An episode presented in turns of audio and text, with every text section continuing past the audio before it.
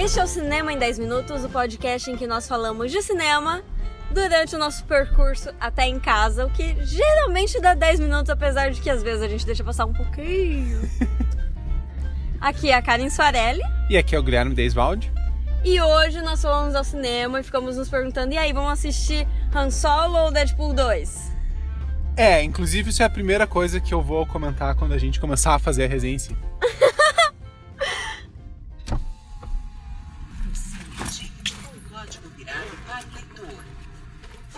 Shopping agradece a sua visita. Fale, Guilherme. Chore as suas mágoas. Ah, primeiro eu vou dizer que o Brasil para, mas o cinema em 10 minutos não para. A gente tá aqui gravando, sozinhos, pós-apocalíptico total. é, na verdade a gente parou, né? Mentira, a gente ficou umas duas semanas sem fazer. Mas foi, foi depois de ter assistido o Vingadores, então tem uma desculpa. Ah, sim, foi um episódio de 30 minutos, né? Valeu por três semanas. Sim. No fim das contas, nós assistimos Han Solo, mas eu preciso dizer que foi a primeira vez que tinha um filme de Star Wars em cartaz e eu não estava com tanta vontade assim de ver o filme. Será que a Disney errou no marketing? Ou será que eu virei um velho sem graça? Tan, tan. Os últimos filmes de Star Wars tiveram um pouquinho de polêmica, não, não foram Não foram uma unanimidade. Eu tô entre aqueles que não curtiram tanto os últimos filmes. É, eu não curti muito Force Awakens, pra mim foi uma, uma refilmagem meio preguiçosa. O The Last Jedi eu achei que tem alguns momentos bons e outros bem ruins. E do Rogue One eu curti. Mas no saldo eu não tava tão empolgado por mais um filme de Star Wars agora. Por outro lado. Peraí. O que, que é isso? Estão fazendo. Vou dar uma pausa aqui. O cinema em 10 minutos foi parado numa blitz. Aparentemente é legal gravar podcast e dirigir ao mesmo Eu nunca tinha sido parada numa blitz no meio da cidade. Ainda mais numa cidade pós-apocalíptica deserta como essa no meio da noite. É, Durante a semana. tinha guarda, tinha policial, tinha gente de trânsito. A única coisa que não tinha era motorista, tirando nós.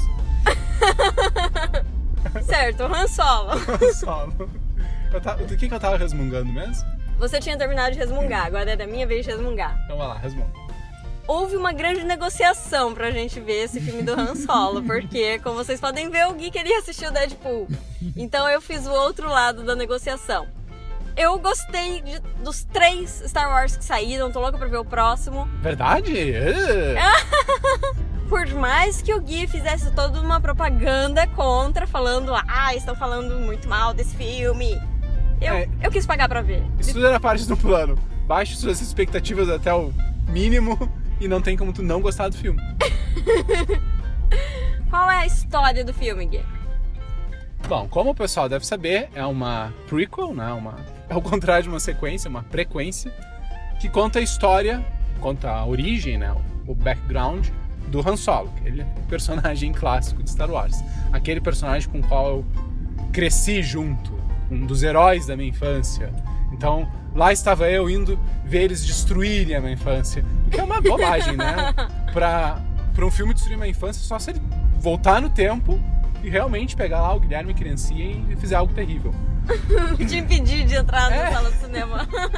Eu acho isso bastante bobagem, essa choradeira de, de destruir a infância. Ah, o que fizeram com o meu personagem favorito? Não fizeram nada, ele continua lá, eles não tem como mexer no filme que tu já assistiu.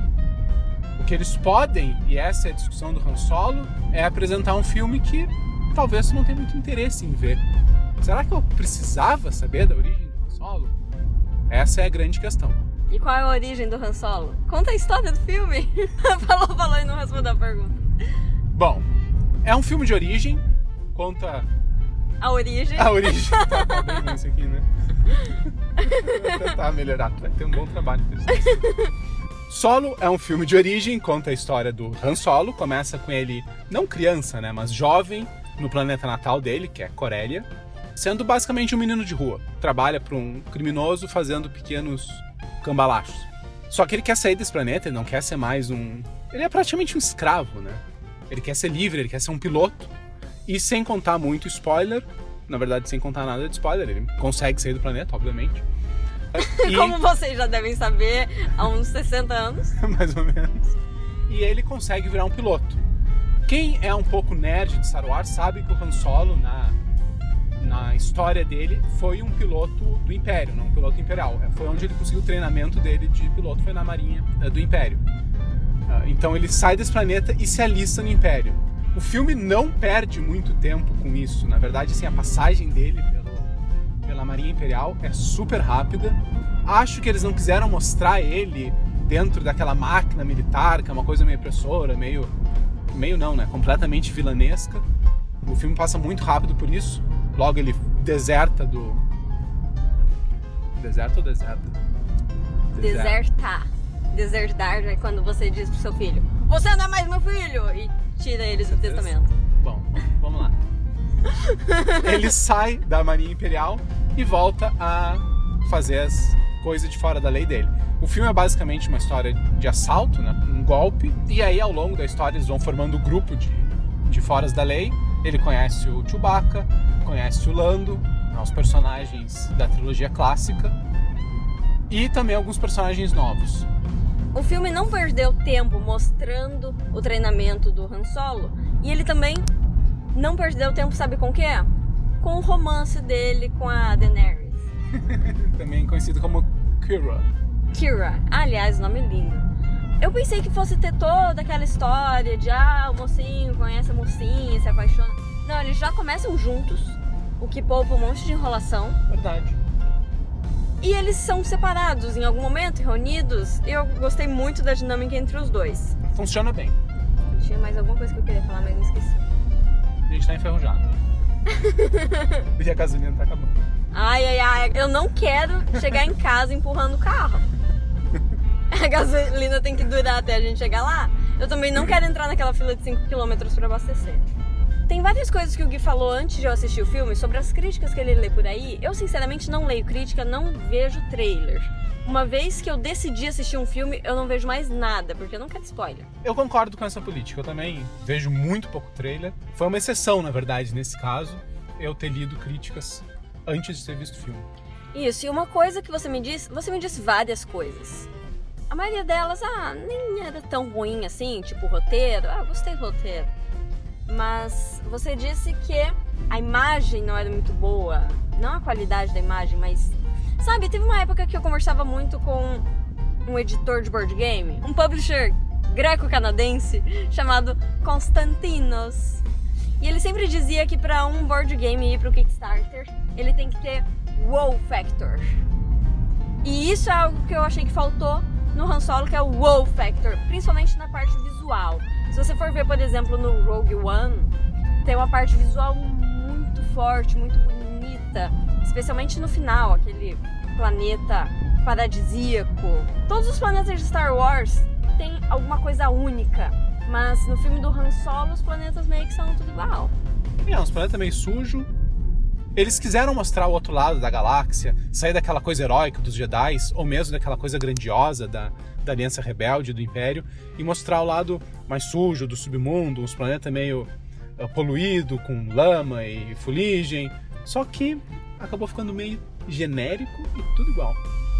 Assim, o Guardiões da Galáxia mostra o, o lado sujo da galáxia, da outra galáxia, outro, outro universo, e faz isso muito bem. É possível fazer um filme dessa maneira, mas o Han Solo realmente ficou tudo com cor de poeira, tudo igual. É, não querendo ser muito crítico, mas o filme não tem nenhum eh, cenário memorável. Eu achei ele bem escuro também. Star Wars sempre teve cenários muito claros. Star Wars normalmente começa num deserto para começar. E, então tu tem um- uma imagem clara. E esse filme, ele é quase todo muito escuro. O filme não é especial em gráficos, em imagem, o que se tratando de um Star Wars é uma coisa meio impressionante, no mau sentido. E tem outra coisa que o filme também não tem, mas aí é uma questão de é discutível se é bom ou não, que é o filme não usa os grandes chamarizes da saga Star Wars. Não tem Jedi, não tem Sith, não tem a Força. Mas isso não impediria o filme de criar seus próprios chamarizes, sabe? O filme, na verdade, também não usa caçadores de recompensa. Tem algumas referências que eu peguei, nerdisticamente peguei. Eles chegam a citar alguns caçadores de recompensa, mas eles não aparecem. É um elemento, ainda que não dos principais, é um elemento que os fãs gostam bastante. O Boba Fett é um personagem que caiu, que virou um personagem popular. E não tem nada disso no filme. É realmente é só bandido, só contrabandista e, e fora da lei. O filme tem uma cena final que eu não vou fazer spoiler, mas é um pouquinho legal para quem é fã da saga, mas não chega nem aos pés da cena final do Rogue One, que é com você sabe quem. Com você sabe quem. Esse aí também é de outro universo. ah, tudo bem. Spoiler de Rogue One, aparece Darth Vader no final e mata todo mundo. É uma cena impressionante. E tem uma coisa no filme, é a última cena, praticamente. Então tu sai do filme com aquela empolgação. Eu gostei do Rogue One, ele é um, eu acho ele um filme bom, mas ajuda muito que ele termina com esse impacto. E o Han, o Han Solo não tem isso. Mas o que o Han Solo tem é uma robô lutando por direitos iguais. É, essa é uma personagem que foi um pouco controversa também, porque tem muita gente que ah, botaram uma social justice warrior e ficou muito forçado, estão fazendo panfletagem, unhé, unhé. Mas sabe o que eu achei engraçado? Hoje em dia, no nosso mundo, nós buscamos maneiras de criar inteligência artificial, fazer com que os robôs ajam por si próprios, aprendam e algum dia a gente vai aprender a colocar personalidade neles. Agora, nesse filme, os robôs que são tudo isso que eu falei, afinal são robôs de Star Wars, eles têm personalidade, pensam por si só. Eles tinham um aparelhinho que removia isso. pra que ter botado em primeiro lugar? Né? Não é como se robôs nascessem por aí com personalidade, eles são fabricados. Oh não, nossa tecnologia está avançada demais, não sabemos mais fazer robôs simples. Eu não achei legal, mas também não me incomodou. Um pequeno spoiler, ela tem um fim meio terrível, ela é morta no meio do, da rebelião que ela mesma faz. Então eu não acho que, que o filme passou a mão na cabeça da, da robô que luta pelos direitos dos robôs. Tem um, um termo que se usa para quando o personagem é muito perfeitinho, né? Que é Mary Sue. Uh, essa robô poderia ter sido isso, mas não foi. Ela morre. Agora, o Han Solo é um bobão. Pensa num cara banana. Vamos lá. Tu gostou ou não do Han Solo? Eu não sei se eu gostei do personagem. Achei ele muito bobinho, muito ingênuo. Mas do filme eu gostei. Ah, eu gostei da Daenerys. Kira. Gostei da Kira. E gostei da outra personagem surpresa que aparece lá pelas tantas, que é toda cheia de sardinha. Uma graça. Só que é ruim. É. Eu gostei do Han Solo, acho que o ator fez um trabalho bom, considerando que ele tinha um baita desafio, que era ocupar o papel do Harrison Ford. Peraí, você tá perguntando se eu gostei do, da atuação? Da tá atuação, da do personagem, de tudo, do conjunto. A atuação ficou excelente. O personagem que ficou bobo. É. Eu concordo contigo. Eu acho que o ator fez um bom trabalho, mas o filme não conseguiu se decidir se o Han Solo ia ser um herói ou um cafajeste. E ele acaba fazendo um pouco de cada e não indo nem para um lado nem para o outro. Ele não poderia ser completamente heróico porque no início do Star Wars ele é um canalha. Pois é, né? Tirar a cafajestagem dele. É, talvez seja esse o problema. O legal do Han Solo é justamente que ele é cafajeste. É, e acho que eles não quiseram fazer um filme que. Porque o Han Solo funciona em Star Wars porque ele não é o protagonista. O protagonista é o Luke, e o Luke é um herói clássico. O Han Solo funciona de contraponto a ele. Mas nesse filme o Han Solo é o protagonista. E eu acho que eles não quiseram, talvez não tiveram coragem de fazer um protagonista meio, com perdão da palavra, Pra mim, o que define esse filme é que ele não tem nada de muito ruim, mas ele também não tem nada de muito bom. Poderia ter feito algo memorável, né? Um elemento que fosse memorável. Mas ficou tudo meio. né. Assim, eu gostei de ter ido no cinema Não, assistir. ele, ele é divertido. Ele não é um filme ruim. Ele tem umas piadinhas nos momentos bons. Tem, tem umas piadas boas. A, a parte de comédia eu achei legal. Eu acho que faltou, como tu mesmo disse, algo de uau. Faltou tu ficar preso à cadeira. Era um grupo de bandido num. num Descartável. roubo. Exatamente. E nem era por algo grande. No, no Rogue One, os personagens são de certa forma pequenos, são só alguns rebeldes, mas eles estão lutando por uma coisa muito grande. E aqui no solo ele tava lutando por dinheiro, basicamente.